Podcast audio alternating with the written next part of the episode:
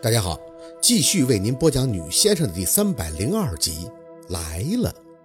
之所以说是心一放也是一提，原因就在这儿了。心放了是知道这事儿究竟是打哪儿来的，而提起来则是清楚自己要面对的是什么。就像是在温琪距离的那家医院，这种虚虚实实，完全就是硬干。就算是廖黄那种特有自信的阴阳师，也永远猜不到下一秒究竟会发生什么。变数这个东西发生在刹那，容不得你怠慢一分。雷德哥听完宝四的话，满脸紧张半天，才磕磕巴巴的应道：“呃，很难破吗？”是，宝四很直接的回答：“对这件事情的轻重程度，不想隐瞒，也没有必要。你也知道是八天。”时候一到，这些猫的怨灵就会全权出动，全身化怨攻击。我能做的就是会竭尽全力。自信，宝四是有的，但这个东西他不怕一万，就怕这万一呀。什么时候都不能把话说得太满，这也算是他做先生的忌讳。四姐，那这些猫现在怎么办？现在怎么处理啊？小六还杵着铁锹问：要不要带山去烧了？没用，怨气都留下了，现在烧原身啥用都不顶。宝四没什么表情的看着小六交代：“先简单的埋上吧，回去后准备东西，后天再过来。”小六哦了一声，就开始用土再次朝着猫身上划了。身旁的雷大哥则带着那股子说不清楚的紧张，继续发问：“薛薛先生，是不是这活只能后天干呀？”“嗯，得让他们出来找我才能灭呀。后天晚上子时，那……”雷大哥的喉咙开始抽动。如果许先生，我是说，如果我没有不信你的意思，就是一旦没灭了他们，那我媳妇儿是不是就？是，这是最坏的结果了。宝四如实相告，雷大哥，我很明白你的顾虑。事实上，如果我动手了，却没有灭了他们，真走了那步，我差不多是走在嫂子之前的。什么？看着雷大哥瞪大了眼，宝四叹了口气，唉，因为我是要挡着的。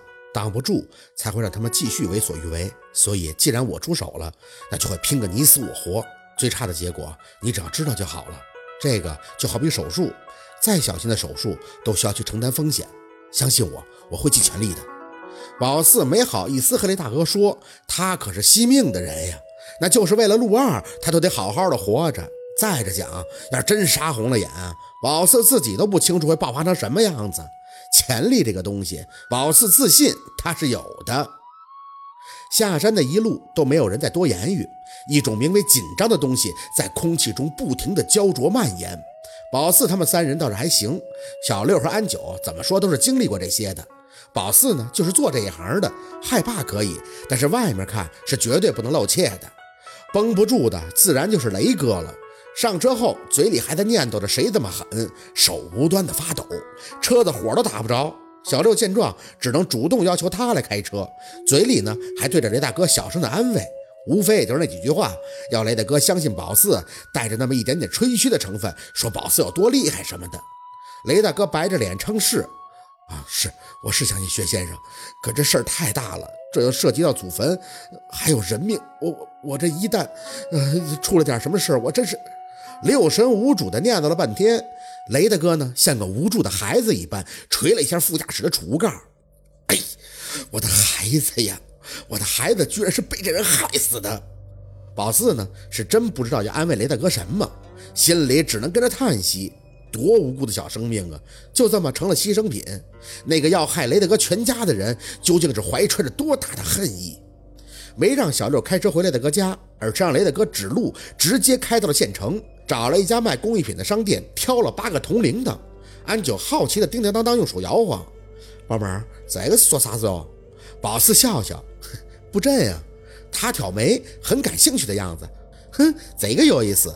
装好了铃铛，就打道回府。别的东西，宝四都自备了。一般能自己搞定带的东西，他也不愿意麻烦事主。雷大哥呢，是满腹的心事，手指一刻不停歇的在腿上敲着。知道他是既紧张又闹心，这种事儿，这常人一辈子碰上一小件，这都算是倒霉的了。他还是碰上一件要灭他满门的。宝四再淡定，也阻挡不了他自己要上的那股火。下午回到院子，宝四又张罗让雷大哥去准备黑狗血，连带着去客厅找出自己带的朱砂，给这铜铃铛开光做门。八个铜铃的，自然就是八个门。雷大哥应了一声，掏出手机，以为他呢是要联系那个黑狗血，谁知道他把电话直接就给雷叔拨过去了。那边一接通，雷大哥这哭腔就上来了：“ 三叔啊，咱家出事儿了。”宝四点蘸朱砂的毛笔顿了一下，眼见着雷大哥哭丧的脸，打着手机在客厅里四处的走。就是黑猫啊！这八个黑猫埋在咱们家祖坟的八个方向。薛先生说这是要灭咱们雷家满门呀！我我也不知道谁是这么狠呀！还有钩子，从我家院子里挖出来的钩子，就是有人故意为之啊！雷叔在手机那头暴跳如雷，声音大的宝四子都听得一清二楚。你把电话给薛丫头，我问问她。哎哎哎，好！雷大哥对着电话里的雷叔恭恭敬敬的应着，就把手机递给了宝四。薛先生，我三叔说要问问你，这到底是咋回事？宝四点了一下头，就接过电话。喂，雷叔，声线尽量的平稳。先生是主心骨，这话一直记得，哪怕事主家的天要塌了，他也得给撑着，不是？雷叔听着宝四耐心详细的一解释完，那就炸了。什么？你的意思说这事儿和房契一点关系都没有是吧？我侄儿媳妇那孩子都是因为这黑猫掉的？是。八天一期，还好雷大哥掐日子，不然我也不能确定的这么快。也就是说，要不是你去的及时，这下一个走的就是我侄儿媳妇了，对不对？对呀，他哪个腿儿的？雷叔在手机那头气急了。那你要是没去，那就这么发展，是不是用不了几天我也得走了？只要是祖坟相关的子嗣，都逃不了的。尤其是按照雷叔的年纪推算，他属于六章左右的，那很明显，离祖坟最近的雷大哥和他老婆挂了之后，下一个就是年长的长者了，也就是个先后的问题，谁都跑不了。宝四想，雷叔认识这么多人，随便问问别人就知道这事儿是咋回事了。站在他的角度，对雷叔也不好说得太透。看来啊，还真是让他说着了。雷叔忽然在手机那头念叨了一声，让宝四愣了愣。雷叔，谁说是什么了？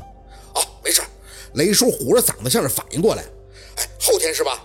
后天就要到了那个什么八天，你要出手了是吧？宝四提了提气。啊，对。行，我明白了。我这边事情交代一下，我就过去。事儿闹这么大，我必须看看。你们等着我吧。基本上没给宝四什么回话的时间，雷叔三言两语的又交代了一通。丫头，你说实话，这事儿是不是很有危险？危险那是肯定的，只是这里面……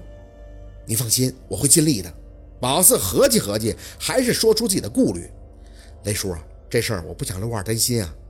雷叔的声音断了几秒，随后就开口：“二小子现在好像不在国内，你放心，叔心里有数啊。既然你是帮我去办事儿的，我不能让你出一点岔头。等我过去再说吧。”